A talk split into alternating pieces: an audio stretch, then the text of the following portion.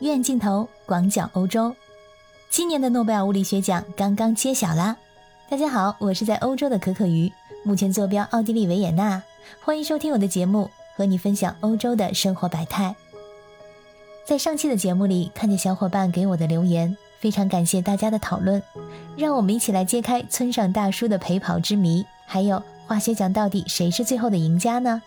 我将持续为您关注，也感谢大家的陪伴。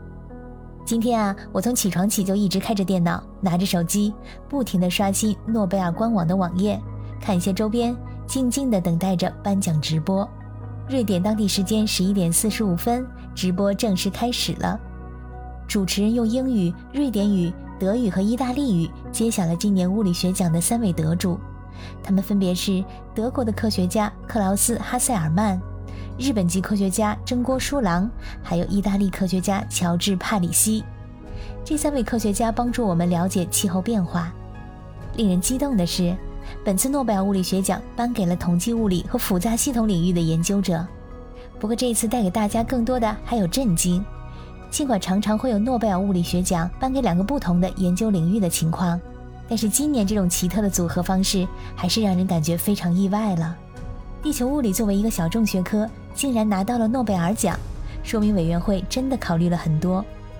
真锅书郎与哈斯曼因为对地球暖化的研究，建立可预测的物理模型，帮助人类了解地球气候以及人类如何影响它而获奖。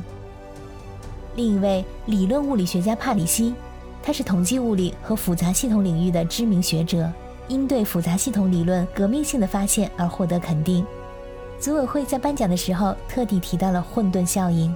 一只蝴蝶在巴西轻拍翅膀，可以导致一个月后德克萨斯州的一场龙卷风。这就是复杂系统的魅力所在。复杂系统有着随机和无序的特点，令人难以参透。今年的奖项肯定了描述他们和预测其长期行为的新方法。三位获奖者因其对混乱和明显的随机现象的研究而分享了今年的诺贝尔物理学奖。地球的环境对人类来说，那肯定是至关重要的，而且时刻都在被全世界的人们重视着。就拿我之前做过的一些节目来讲，无论是德国大选，还是欧洲能源费用急剧上涨，欧盟统一充电端口等等，无一不体现出欧洲人民对气候生态问题的重视。同样，中国这么多年来也在对环境进行治理和改善，目的都是为了让地球村变成一个更美好的家园。关于诺贝尔物理学奖获得者，咱们国内的小伙伴们最为熟知的，那就是中国理论物理学家、中国科学院的杨振宁院士。他与李政道于1956年共同提出宇称不守恒理论，因而获得1957年诺贝尔物理学奖，成为最早的华人诺贝尔奖得主之一。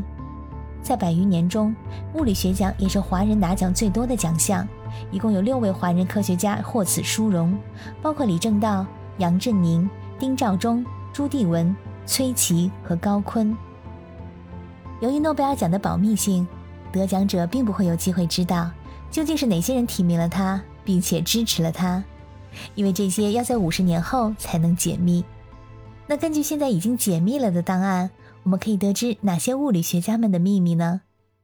第一个秘密，爱因斯坦的获奖更像是受委屈。爱因斯坦是在1922年补缺1921年份的诺贝尔奖，获奖理由是光电效应定律，但是获奖通知又过于耿直地补充说，没有考虑您的相对论和引力理论的价值，将来这些理论得到确认之后再考虑。这个态度显然让爱因斯坦不太高兴，他继续自己的环球旅行，并没有去参加颁奖，而是继续访问了日本，直到第二年的七月才去领奖。而且在授奖演说中，他讲的也是相对论。爱因斯坦一共被提名六十二次，很多都是因为相对论，但是评委会却始终没有认可。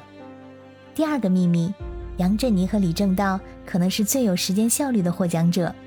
在一九五六年十月，三十岁的李政道和三十四岁的杨振宁在美国的《物理评论》发表了文章，提出了弱相互作用中宇称不守恒。